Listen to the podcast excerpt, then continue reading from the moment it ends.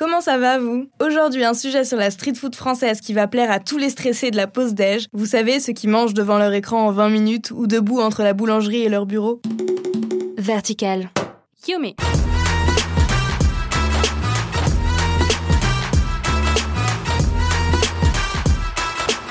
Salut moi c'est Romy, je suis une dingue de bouffe et je vous donne rendez-vous tous les samedis pour vous parler de la culture food d'un pays.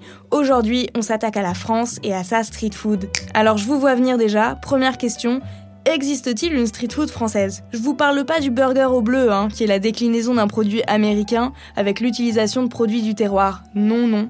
Mais bien de street food française, avant l'arrivée de tous ces food trucks de burgers, tacos, banh mi et j'en passe. J'ai interrogé Edouard Katz, fondateur de la Brigade, street food carnivore, et Hubert Nivelot, fondateur de chez Sarah, cuisine au sarrasin. Edouard, tu nous as donné une définition hyper concrète de la street food, toi. Dans le manger vite et bien, en fait. C'est vraiment ça, et à un prix correct. Bon, ok, merci Edouard, je crois qu'on a terminé cet épisode. À la semaine prochaine tout le monde. Hubert, tu veux rajouter quelque chose peut-être? Si je devais définir le plat euh, français qui incarne la street food, entre guillemets, pour moi ça serait euh, le sandwich. Clairement, c'est le, produit que tu vas manger euh, bah, dans la rue généralement en marchant. Nous, le, à chaque fois, la street food, il faut toujours qu'il y ait un support qui permette de le manger avec les mains. Ok, donc la street food, qu'elle soit française ou non, c'est effectivement le fait de pouvoir manger rapidement et surtout facilement, debout ou non. Parce qu'aujourd'hui, en fait, les gens, euh, ils, ont, ils ont plus euh, le temps de se poser au restaurant, tranquille comme à l'ancienne, et de commander entrée, plat, dessert, et de prendre deux heures pour manger.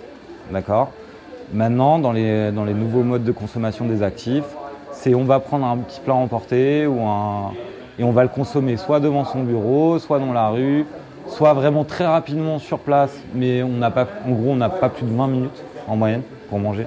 Je parle du midi l'occurrence. C'est une tendance de fond qui s'est installée en France pour plein de raisons et qui fait que le marché de la restauration rapide a explosé sur ces dix dernières années. Du coup, c'est bien, on a vu que la street food était très présente en France, mais qu'est-ce que c'est concrètement la street food française? Alors j'ai envie de dire que 1.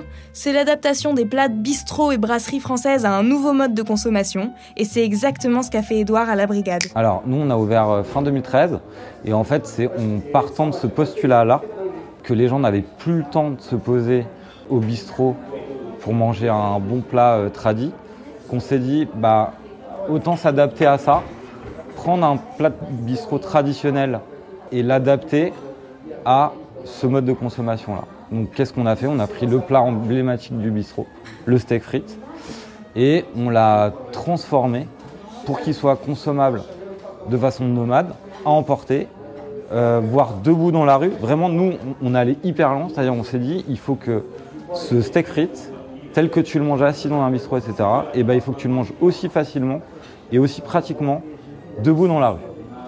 Donc si tu arrives à le manger debout dans la rue, bah, tu peux, tu peux l'emporter et le manger euh, à table devant ton bureau. Voilà, c'est vraiment comme ça qu'on a, a imaginé le concept. Le tout est servi euh, dans une barquette qui est transportable. La viande, la spécificité c'est que la viande elle est servie tranchée. Comme ça, tu n'as pas besoin de la couper, donc pas besoin de couteau. Et on va même plus loin, tu même pas besoin de fourchette puisqu'on te sert ça avec une petite pince en bambou qui est hyper pratique puisque ta viande est déjà tranchée, tu juste à la picorer euh, et, l'expérience de consommation est hyper sympa. Et c'est là où tu retrouves vraiment le côté street food, c'est-à-dire que tu n'as ni besoin de couteau, ni besoin de fourchette, tu n'as pas besoin d'être à table pour manger ta barquette. 2. C'est l'utilisation de produits typiquement français, comme la baguette, avec quoi on a fait l'emblématique jambon beurre, qui reste toujours le numéro 1 des sandwichs sur le marché. Le sandwich d'ailleurs, ça vient d'où, vous savez vous? Au XVIIIe siècle, le comte John Montagu, quatrième comte de sandwich, travaillait régulièrement à son bureau en s'alimentant principalement de pain et de morceaux de viande. Ouais, c'est tout. Je sais, c'est pas très drôle en vrai, mais si vous voulez, la légende est marrante, je vais vous la raconter. Le mec était tellement fan de cartes qu'il demandait à son majordome de lui apporter son repas entre deux tranches de pain pour pouvoir le manger facilement sans bouger de la table de jeu. Un siècle plus tard, on le retrouve dans les repas des ouvriers et des paysans. L'expression casser la croûte vient de là d'ailleurs. Il cassait littéralement la croûte de pain généralement rassis en le garnissant d'ingrédients qui calent bien, comme du saindoux et du lard. Petit à petit, la grosse miche de pain s'est transformée en belle baguette, et le saindoux et le lard ont fait place au beurre et au jambon, plus raffinés pour se faire une place à la table des aristocrates. À part le jambon beurre, quand même très parisien, on peut également trouver le pain bagna, vendu principalement à Nice, ou la soca, sorte de pancake de pois chiches à l'huile d'olive. N'oublions pas une autre région de France, la Bretagne. Hubert, chez Sarah, a décidé de rendre hommage à sa région natale en proposant des recettes à base de sarrasin. Alors le sarrasin c'est quoi en fait? Non parce qu'en fait le, le sarrasin c'est pas une céréale, c'est pour ça. Bah excuse-moi Hubert, hein, je savais pas. Vous le saviez vous sérieux que le sarrasin c'était une fleur? Alors dis-nous, c'est quoi le sarrasin? C'est une, c'est une- c'est- c'est du végétal, c'est une fleur en fait. Et euh, c'est pour ça qu'elle est sans, c'est pour ça qu'elle est sans gluten d'ailleurs. C'est- C'est la, c'est la famille des polygonacées. En gros, c'est la même famille que la rhubarbe. Euh, donc, quand on plante le sarrasin, généralement au mois de juin, la récolte se fait, euh, elle se fait il n'y a pas très longtemps d'ailleurs, fin septembre, début octobre, en, fon- en fonction de la, la saison des, enfin, des pluies et de l'ensoleillement qu'il y a eu. Et quand le, sarrasin pousse, il y a une fleur blanche qui va sortir. Et c'est pour ça que les champs de sarrasin, quand, si tu as l'occasion d'aller en Bretagne vers euh, du courant le mois de septembre, tu peux voir des champs de sarrasin qui vont être à leur apogée, tout blanc, et c'est, assez beau. hein. D'où le, côté sans gluten végétal. Mais on dit blé noir, c'est un peu c'est le dérivé de sarrasin.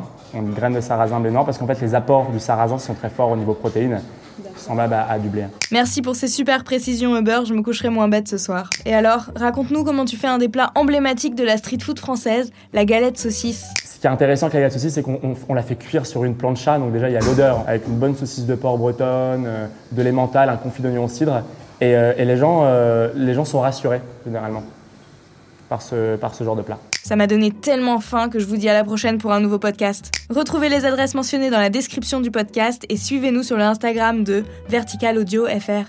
Bon appétit et à bientôt Yumi.